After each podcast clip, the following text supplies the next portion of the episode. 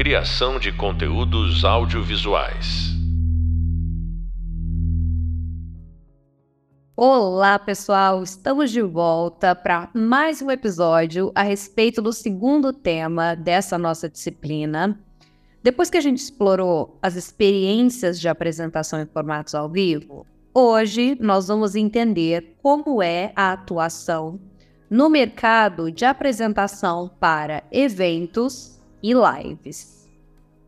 Esse é o mercado que vem ganhando espaço no mundo da comunicação e que amplia o trabalho dos mestres de cerimônias, dos apresentadores, dos comunicadores multifunções e também dos influenciadores digitais. Seja pela expansão das feiras do setor comunicacional, aí a gente pode começar a pensar a CCXP, por exemplo, que é um grande encontro que reúne vários profissionais da indústria audiovisual, da internet e do cinema também, ou seja, pelo segmento e popularidade das lives feitas na internet e também feitas em novas plataformas. A gente pode considerar o metaverso? Pode, mas não necessariamente somente o metaverso. Qualquer live feita é, que seja transmitida por um portal de alguma marca ou de algum canal de comunicação é uma possível oportunidade. Eu falei da CCXP, e gostaria de falar também da Expocine, que é o maior encontro cinematográfico da América Latina, que também reúne produtores, exibidores, distribuidores cinematográficos. Portanto, todas essas convenções, sem contar nos festivais de cinema que acontecem no Brasil e fora do Brasil. É, um primeiro evento que eu gostaria de, de enfatizar para a gente começar a nossa discussão é o Festival de Cannes que é um festival cinematográfico, mas eu vou falar sobre o evento que envolve o festival. E para discutir esse assunto, eu tenho o prazer de ter aqui várias referências que, ao longo da minha trajetória como profissional, eu tive a experiência de estar presente e acompanhar. Seja na televisão, na TV Cultura, na Rede Globo de televisão, eh, na Band, na TV FAP, na própria Expocine, no mercado cinematográfico, na Gulani produtora, enfim, em muitos lugares que a minha trajetória profissional passou e que ao longo desses anos é, eu acho que eu tenho algumas coisas para falar para vocês com relação a isso. Principalmente nos últimos dois anos, nós tivemos um boom de eventos e de lives, né? Tivemos o retorno das atividades presenciais para o setor audiovisual isso configura algo bem interessante, porque por mais que o mundo audiovisual trabalhe mediado pelas telas, nos encontros presenciais e nesses eventos é que os profissionais podem, por exemplo, uh, marcar e, e selar os seus próximos contratos. Algo bem interessante para a gente começar a conversar, então, é o Festival de Cannes, e eu gostaria de me referir à edição, a essa edição desse ano de 2023 e também à edição passada de 2022. Na verdade, o Festival de Cannes é o festival que eles vão premiar, principalmente no, no, mercado da publicidade também, mas no cinema, ao qual eu me refiro nesse momento, eles vão entregar o Palme d'Or para os filme, o filme premiado segundo a Academia de Cinema. Portanto, o Palme d'Or, ele é produzido, que é a Palma de Ouro, que é como se fosse o Oscar de festival, do Festival de Cannes. Ele é produzido por uma empresa de joias, que é uma empresa chamada Chopard. Portanto, essa empresa, a Chopard, ela acaba patrocinando grande, grande parte do evento do Festival de Cannes, que Tá? mesmo que seja um festival, é um grande evento onde o setor cinematográfico mundial vai se reunir em Cannes, na França.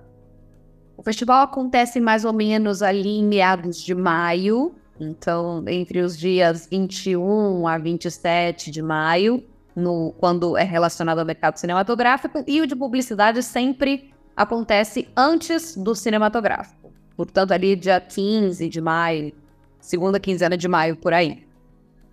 Esse festival, patrocinado pela Showpart, que faz a Palme d'Or, que é o prêmio. A cada ano, eles estão se reinventando e promovendo mais eventos que divulgam para as pessoas que não puderam estar lá presencialmente o conteúdo do Festival de Cannes.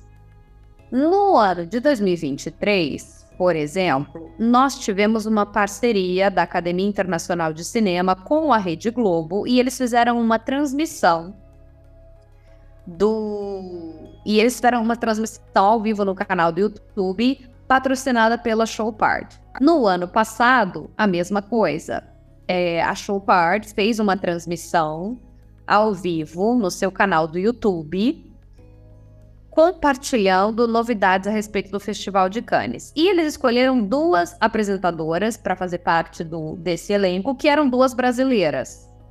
Lembrando que eles poderiam ter escolhido qualquer outra mestre de cerimônias ou personalidade para representar esse conteúdo, afinal de contas, é um festival mundial.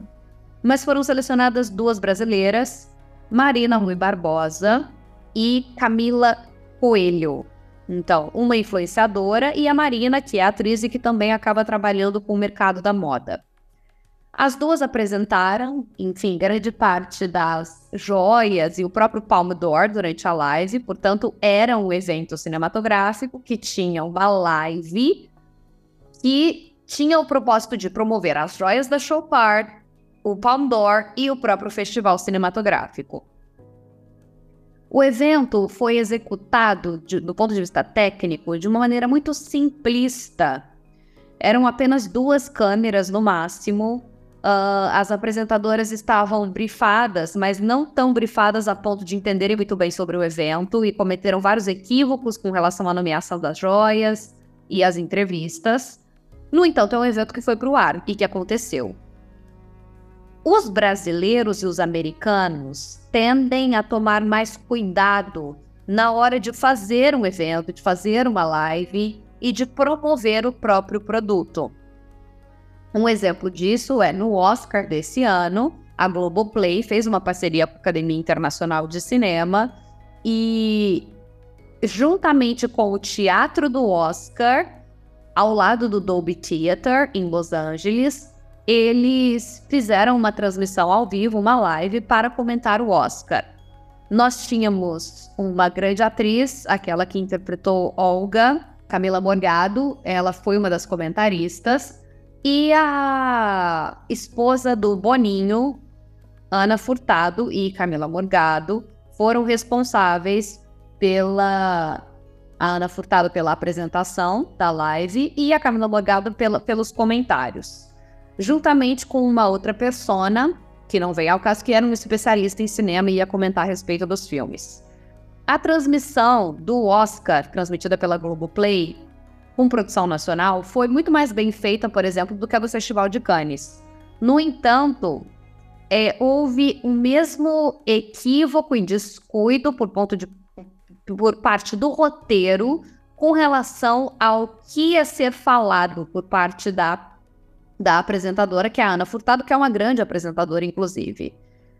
Eu quero dizer com isso que às vezes grandes eventos e lives pecam pela falta de roteiro, pecam pelo descuido com relação aos detalhes que precisa que precisam ser bem cuidados para que um programa de televisão, para um programa de streaming aconteça. Às vezes seu evento é muito grande e não é possível que você dê conta de tantas demandas de primeiro organizar todo esse evento com equipe de produção, com direção, organização, com os convidados, enfim, e promover as lives e promover as outras transmissões que são decorrentes desse evento. Por isso, é fundamental que, para a gente, primeiro, começar uma carreira de apresentação e uma carreira de produção de eventos, que a gente tenha consciência de ter um plano executivo muito bem estruturado é através do planejamento executivo ou da produção executiva, por assim dizer, que, que as funções da equipe vão ser delegadas para que todos tomem o devido cuidado com relação a esses temas que são tão importantes e delicados para o audiovisual. Às vezes, tecnicamente, esses grandes eventos e as produções não tem falhas técnicas, mas eles acabam tendo essa falha de roteiro, principalmente. Portanto, fica aqui uma dica de um mercado que tem demanda por profissionais do audiovisual e que às vezes essa demanda acaba sendo é, colocada às pressas no, no evento e a cautela com relação ao cuidado vão, enfim, perdendo a credibilidade do, do evento.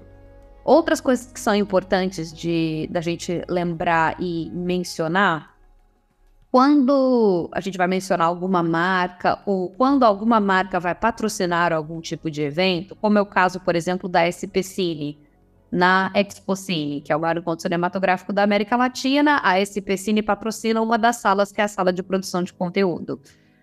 É, durante muito tempo eu cuidei da parte de produção do conteúdo da sala SP Cine, continuo fazendo isso, de maneira um pouco mais distante, mas ainda assim muito presente. E a experiência que eu posso contar para vocês é que o planejamento de fazer um evento que seja anual, a gente tem que se dar ao trabalho de ter muito cuidado com a escolha dos temas que vão ser colocados na pauta para que os convidados discutam isso durante o evento. Porque se você faz um evento anual de grande escala e você acaba por repetir temas que já foram é, mencionados em outros eventos menores que acontecem ou semestralmente ou, anual, ou, ou anualmente, as chances do público perder o interesse pelo conteúdo que está sendo propagado são é grande. Então, a gente tem, por exemplo, no mercado cinematográfico, no audiovisual como um todo, o Rio Summit, que é um festival que envolve comunicação e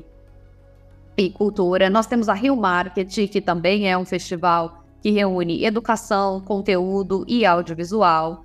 Nós temos a Rio 2C, que também é um evento do mesmo segmento. Nós temos a Forcine, a Condecine, a Ancine, fazendo eventos paralelos, simultâneo à Secretaria de Cultura do Governo do Estado de São Paulo, que também vão tratar de temas relacionados ao audiovisual, promovendo palestras com profissionais da área, palestras que envolvem a união dos setores. Então, portanto, é, o maior desafio de se montar é, o esquema de um grande evento voltado para o setor cinematográfico, por exemplo, como é a Expo Cine e através da sala SP Cine, é não ser repetitivo com relação às grandes pautas que estão em destaque no mercado de trabalho, no mercado audiovisual, porque em um ano o mercado vai mais ou menos tratar da mesma coisa. As questões que o mercado precisa é, colocar na, na pauta pública são mais ou menos as mesmas. Então, cabe ao produtor executivo ter esse olhar de curador de conteúdo e colocar muito bem, muito bem dividido os temas que vão ser debatidos e qual é o extra desse evento, qual é a real necessidade desse encontro. Isso tem que ficar muito claro para o público que está recebendo e que está sendo convidado a acompanhar esse evento que tem uma transmissão simultânea que tem uma live, né? Um outro ponto que é bem interessante, que a gente tem que é, sempre destacar, é que muito se fala de ai, as lives, as lives, mas as lives precisam ter uma justificativa para que elas aconteçam. A live pela live, ela é interessante do ponto de vista do comunicador, que está tendo um, desafio, um grande desafio de apresentar esse, esse material. Mas é, por que a live é relevante? Pela interatividade com o público. Então, promovemos atividade com o público em alta qualidade, ou para que as pessoas tenham a impressão que elas estão recebendo aquele conteúdo real time. E algo que se aproxima um pouco mais de um evento, de uma transmissão jornalística. Eu acho que a relevância do evento e a relevância da live são as principais é, os principais pontos que precisam ser destacados na hora da gente fazer um evento, principalmente se for um evento independente que tenha patrocínio escasso, que não seja um patrocínio que venha pela Lei Rouanet ou, enfim, por leis de incentivo à cultura de maneira geral. Bom, tratando-se de eventos é, para as pessoas que querem trabalhar nesse mercado, eu acredito que uma grande forma de ingresso no mercado de eventos e de lives profissionais do audiovisual é o mercado da música. Por quê? Porque o mercado da música, primeiro, são grandes eventos com produções muito é, de cunho nacional, assim, que acabam parando o Brasil, que acontecem várias vezes. Nós temos, por exemplo, o Carnaval, que, por mais que seja um evento cultural nacional, ele também é um grande evento do ponto de vista de transmissão da televisão brasileira. O mundo para para fazer a cobertura do carnaval e para prestar atenção nisso. Portanto, é um grande nicho de mercado para os profissionais do audiovisual que querem ingressar, ou como assistente de direção, ou como assistentes de cabo man, assistentes de câmera, ou para trabalhar como repórter fazendo uma cobertura paralela às coberturas oficiais, ou tentando, através de testes e conexões com o mercado de trabalho, trabalhar ativamente como repórter nessas coberturas. Eu acho que se a gente pode pegar o maior evento do Brasil do ponto de vista de é, audiência, do ponto de vista de evento presencial, que tenha várias lives simultâneas e, e também um desfile presencial que está sendo transmitido pela televisão, o carnaval é o maior exemplo, até hoje. Num segundo momento, nós temos outros festivais, como por exemplo o Rock in Rio, que é um grande festival, que tem um grande evento que é patrocinado por várias marcas e que essas marcas acabam fazendo lives independentes ao longo do, do festival, como por exemplo a Trident, a Doritos, uh, nós temos também, se eu não me engano, a Coca-Cola, a Heineken, enfim, entre outros, que inclusive outras marcas que estão nesses festivais, elas acabam é, por produzir conteúdo ou entrevistando os artistas que vão entrar no palco do festival, ou entrevistando celebridades que vão acompanhar o festival, mas sempre é uma nova forma de integrar eventos e lives, que eu acho que é uma boa possibilidade, desde que o Rock in Rio não se responsabilize por tudo. Então, por exemplo, a gente tem o Rock in Rio, a gente tem a transmissão oficial do Rock in Rio no canal, nos canais Globostat, no Multishow,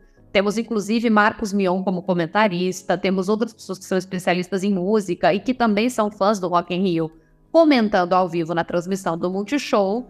Nós temos, em paralelo a isso, as lives do canal do Multishow que ficam no, no, no YouTube e também no Instagram, que inclusive o ano passado, uma das figuras que mais marcou presença nesses esquentas para a programação do Rock in Rio foi a figura da Ana Clara que é uma ex-BBB que se tornou apresentadora. Ela começou no video show e foi ganhando espaço até que hoje ela apresenta o reality shows, faz o especial do, do, da programação do Big Brother Brasil e também apresenta todos esses especiais de festivais. Ela tem uma boa desenvoltura, autenticidade, bom poder de comunicação, entende muito de música, sabe quais são as celebridades que estão ali marcando presença nesses momentos, e tudo isso faz com que o trabalho dela fique mais interessante no vídeo. O Marcos Mion, da mesma maneira, é um amante da música, tem é, um bom contato e uma boa relação com os artistas e com o público também. Ele sabe falar para a câmera de uma maneira direta, veio da MTV. É, então, é, é, muito importante você também escolher o perfil de apresentador que é adequado para fazer um evento, para fazer uma live. Você não vai colocar o mesmo tipo de pessoa, a não ser que seja uma pessoa muito híbrida e que consiga estabelecer uma comunicação multiplataformas de fato. O Max Mill é um exemplo disso, enfim. Mas talvez o William Bonner cobrindo um festival de música seja divertido para quem está assistindo do ponto de vista do estranhamento, mas não seja tão legal quanto um Marcos Mion ou outro tipo de, de persona. Se bem que eu dei essa ideia aqui agora, eu achei criativa, eu gostaria que vocês, produtores futuros, fizessem isso. Eu acho que eu ia me divertir também assistindo William Bonner cobrindo um festival musical. Num terceiro momento, é, outros exemplos que a gente pode citar de festivais musicais que são grandes eventos, nós temos esse ano que vai acontecer aqui na cidade de São Paulo, a versão São Paulo do Rock in Rio, que é o festival chamado de The Town. O The Town, do ponto de vista da comunicação midiática, produziu algo que é bem interessante, que é antes deles começarem o festival, que vai acontecer no final de setembro, eles se propuseram a divulgar a identidade visual do festival, que foi feita pelo artista Gabriel Vicky Bold, e também contrataram o Gabriel Vickbold para entrevistar as personalidades que vão cantar no palco do The Town, as personalidades brasileiras icônicas. Então eles fizeram um material documental onde o Gabriel Vickbold, que é um artista, se conecta com outros artistas num material lindo, num padrão Netflix de conteúdo, vulgarmente chamando. É, e eles construíram um programa documentário que está soltando, que, que, eles vão soltando pílulas. Então, por exemplo, a entrevista do Gabriel Vickbold com o Ney Mato Grosso, a entrevista do Gabriel Vickbold com a Luísa Sonza, com o Tom Zé e com outras, o João Bosco, e com outras personalidades que vão estar presentes no palco do, do Town.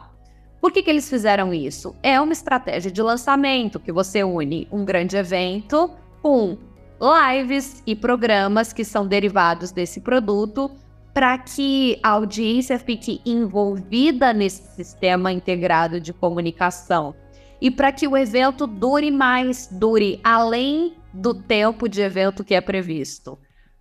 Portanto, eu acho que o mais brilhante de se trabalhar com comunicação, com lives e com esses grandes eventos é você poder eternizar alguns momentos dependendo da estratégia comunicacional que você traça. E isso é bem importante de ser feito de ser pensado e repensado quando não, quando não dá muito certo, né? Quando não é feito de maneira coerente.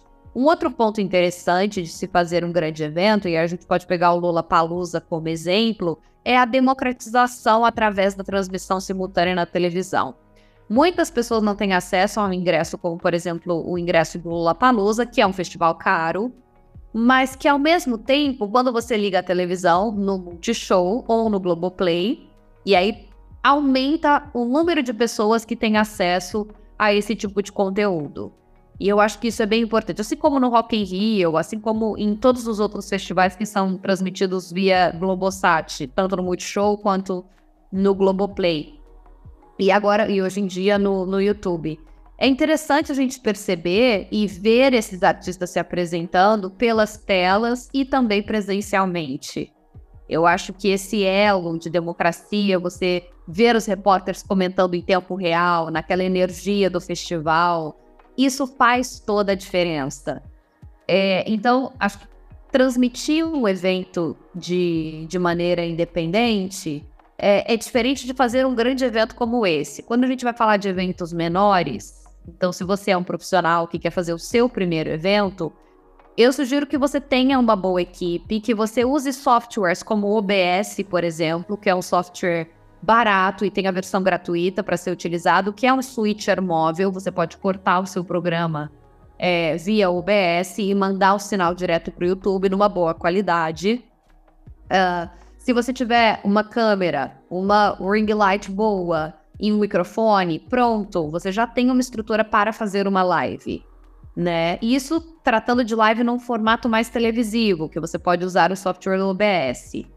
É, nós temos também, se você não quiser apresentar esse evento de maneira ao vivo, você quiser, é, ao vivo não, improvisado, você precisar de um apoio de texto como apresentador, existem vários teleprompters que são teleprompters gratuitos que estão disponíveis no Google, se você digitar no Google teleprompter online, inúmeros teleprompters online vão aparecer ali. Normalmente os primeiros são os melhores, gratuitos. Você coloca o texto que você quer falar lá para as pessoas, junta junto, é, junta com o OBS e consegue fazer uma transmissão sendo um bom apresentador é, de uma maneira muito simples e barata, fácil de ser feita né? Se você quiser fazer um evento maior, eu sugiro que você se una a parceiros do mercado de trabalho que, que entendam qual é a proposta desse evento e quais são as marcas que vão representar esse evento e como essas marcas dialogam com a sua audiência,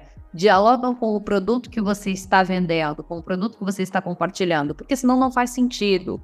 Lembrando que não interessa como você transmite a mensagem, interessa que mensagem você está transmitindo. Essa, essa mensagem precisa ser relevante, precisa ser coerente, é... e não necessariamente tem que ser uma mensagem séria. Quando se trata de música, por exemplo, às vezes os artistas que estão no palco falam algumas coisas e eles estão transmitindo uma mensagem para além da própria mensagem que é a música. No, caso do, dos comunicadores fazendo um evento, fazendo uma live, funciona da mesma maneira. Ou nós temos também a possibilidade de usar os formatos da live diretamente no YouTube. Eu, particularmente, não recomendo esse formato por uma questão de qualidade mesmo. É, acho que no, se você quiser fazer uma coisa mais próxima do seu público, tudo bem. Mas o mais interessante é que você utilize um software como o OBS para você conseguir fazer a junção desses canais, colocar alguns GCs e, e tornar a sua transmissão um pouco mais profissional. E você pode também fazer um formato live via Instagram, que hoje, é, a não ser que você seja uma personalidade pública com milhões de seguidores, talvez eu não sei se vale a pena. Talvez as pessoas assistam pouco o formato, assistam cada vez menos. O formato live na pandemia foi um formato live via Instagram, foi um formato que bombou, mas atualmente é um formato que está em decadência, porque as pessoas estão preferindo consumir videocast, ou trechos de videocasts, ou vídeos mais curtos legendados no TikTok. A legenda também é uma coisa importante para eventos e para lives, é uma coisa pouco usual e a gente tem que pensar nisso quando a gente está falando de audiovisual. Não dá para a gente pensar um audiovisual democrático sem a gente pensar nas necessidades básicas, né, das pessoas que precisam da legenda para conseguirem entender. Num outro ponto, se você quer compartilhar um evento que seja é, mundial, eu sugiro que você coloque a legenda em inglês, que você ou coloque a legenda na, na linguagem do do público-alvo que você quer é, acertar, né? Do público-alvo que, que é o seu foco. Porque o mercado oferece possibilidades para essa experimentação, o mercado oferece essas comunidades, como por exemplo os eventos que já acontecem de maneira é, presencial aqui na cidade de São Paulo, no Rio de Janeiro, então são milhares. Mas a gente tem outras possibilidades também de, de fazerem eventos e lives de uma maneira menor que esteja vinculada a eventos maiores.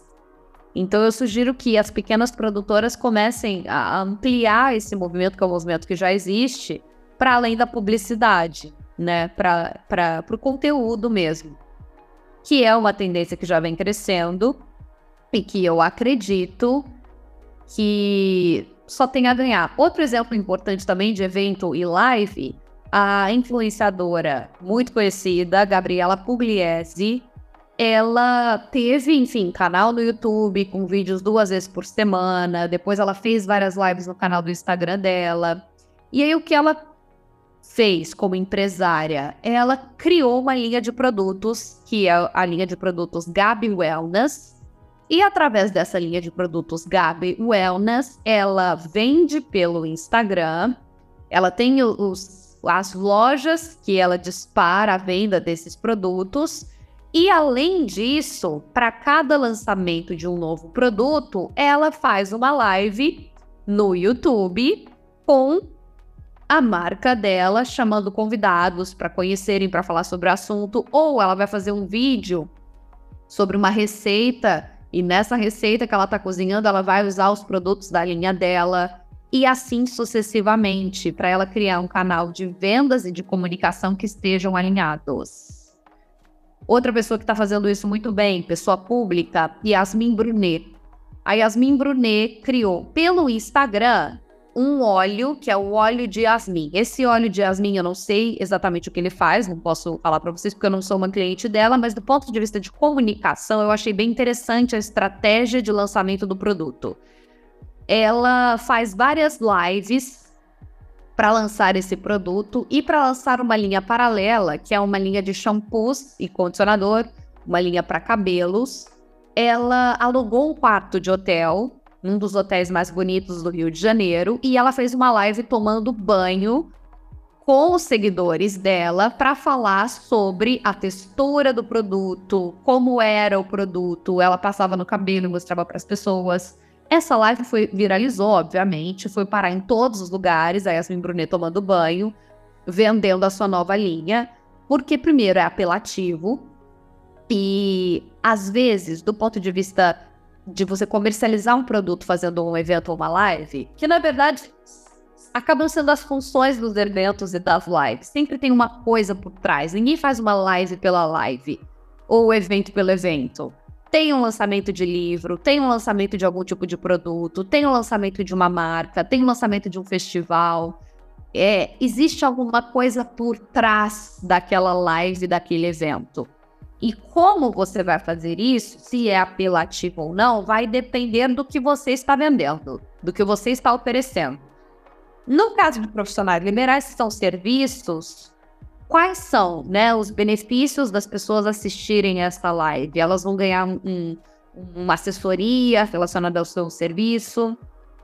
Teve um escritório de advocacia que é especializado no audiovisual, é, o SIC SFV Advogados. Eles fizeram uma ação muito interessante no evento da, da Expocine no ano passado, que eles ofereceram consultoria grátis num determinado horário do dia. Então, as pessoas do audiovisual, principalmente pessoa física que estava com problemas e tudo mais, eles davam é, um atendimento gratuito num determinado horário durante a Expocine. Foi fantástico, bombou e tenho certeza que eles captaram novos clientes com isso.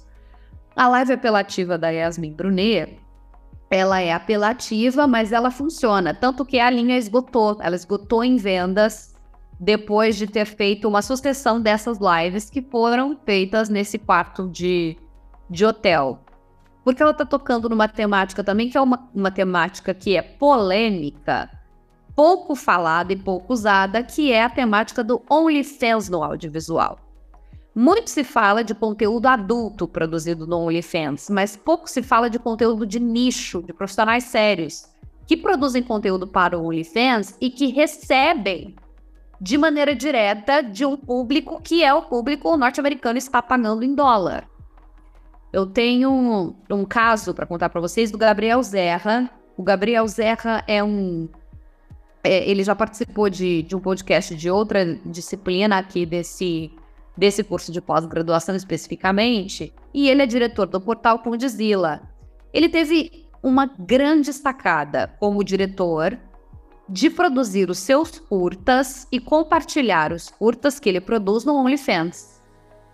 Como se ele tivesse apenas. É, como se ele fosse o fornecedor do próprio Netflix. Só que ao invés dele fazer os contratos com a burocracia do Netflix, ele recebe diretamente para as pessoas que estão interessadas em assistir os conteúdos que ele propaga. Como ele já é um diretor que tem uma assinatura e tem um número de pessoas muito grande que tem interesse no trabalho dele, como linguagem, como estética, é um excelente fotógrafo, faz um trabalho artístico íntegro e, e belíssimo.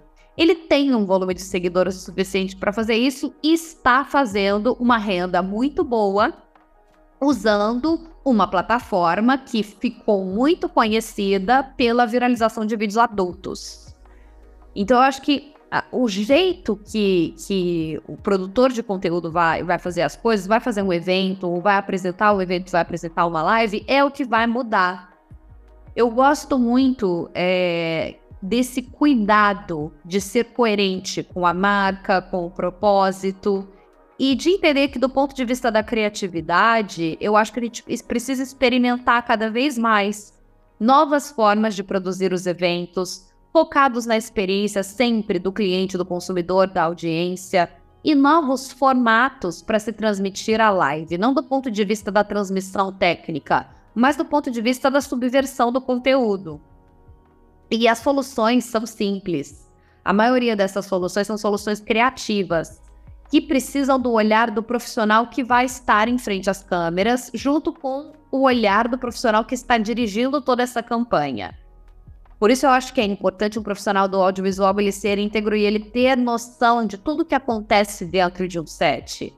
Porque ele pode também trabalhar sozinho, e isso é maravilhoso. Ele pode descobrir maneiras criativas de ter uma conduta ideal para prestar serviço para ele mesmo nesses formatos, né?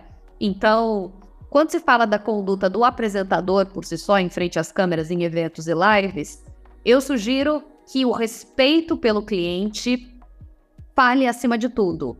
É, os apresentadores e os comunicadores têm que ter muita consciência de quem são os clientes que o contrataram e qual é a função deles ali, que tipo de, de fantasia eles precisam usar para vender aquilo que aquela marca quer comunicar. é diferente de você fazer um evento seu. Você tem que comunicar com a linguagem que a marca deseja que você comunique e não do jeito que você gostaria no seu programa autoral.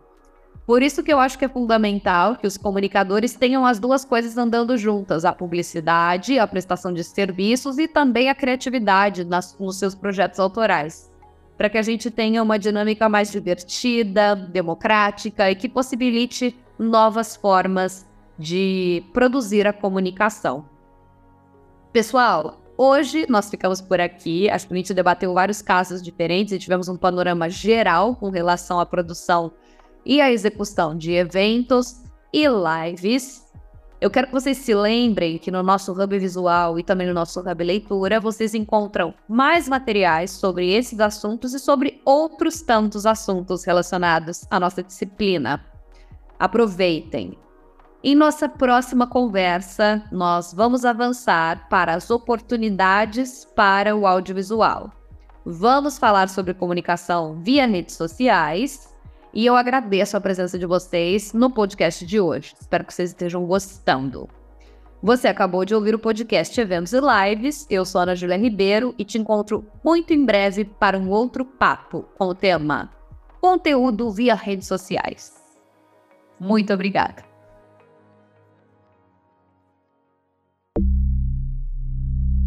Criação de conteúdos audiovisuais.